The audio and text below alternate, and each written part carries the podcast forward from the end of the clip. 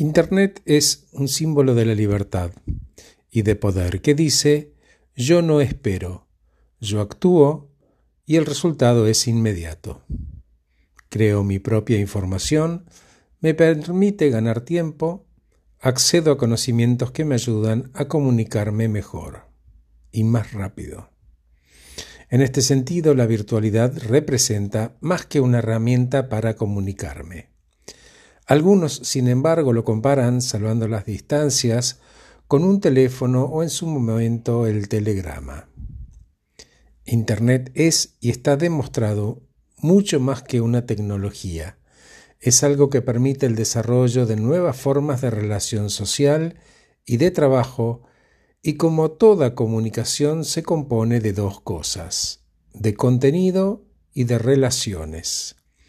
Es muy distinto lo presencial de lo virtual, es cierto, y con el fin de arrimar semejanzas, la informática se esfuerza intentando compensar las carencias de lo presencial a través de los emoticones, audios y videos que van agregando lenguajes, incluso el corporal. ¿Y qué habilidades me conviene incorporar para comunicarme mejor? Saber escuchar es una habilidad que conviene aprender siempre y especialmente en la virtualidad.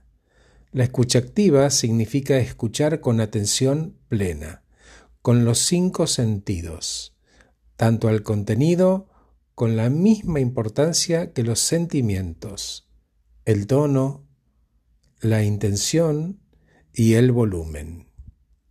En la virtualidad, alcanza con apagar los micrófonos y ordenar las interrupciones levantando la mano. Ideal para los graciosos y los interrumpidores seriales. La empatía es otra característica. La comunicación eficaz se apoya también en la habilidad de ponerse en el lugar del otro para entender su punto de vista.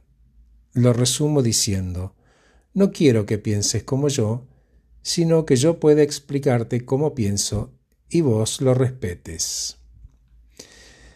Escuchar sin juzgar sería otro punto. ¿Por qué? Porque valida emocionalmente y mejora la comunicación. La otra persona, al ser escuchada sin juzgar, se siente reconocida y comprendida gana confianza y se anima a hablar más, creando un ambiente de confianza. ¿Cómo? Por ejemplo, diciéndole, mirándolo a los ojos a través de la cámara, entiendo lo que me decís. Estoy presente en tus palabras. Estar relajado maximiza el, el mensaje. 65% es comunicación no verbal informa estados de ánimo y actitudes personales. Por eso es, en mi opinión, clave encender las cámaras. Es lo más cercano a lo físico que vamos a estar. Por último, resolución de conflictos de manera eficiente requiere una actuación calmada, no defensiva y respetuosa. Lo presencial baja el tono de la discusión cuando existe el riesgo de agresión física. La virtualidad desdibuja y corre ese límite.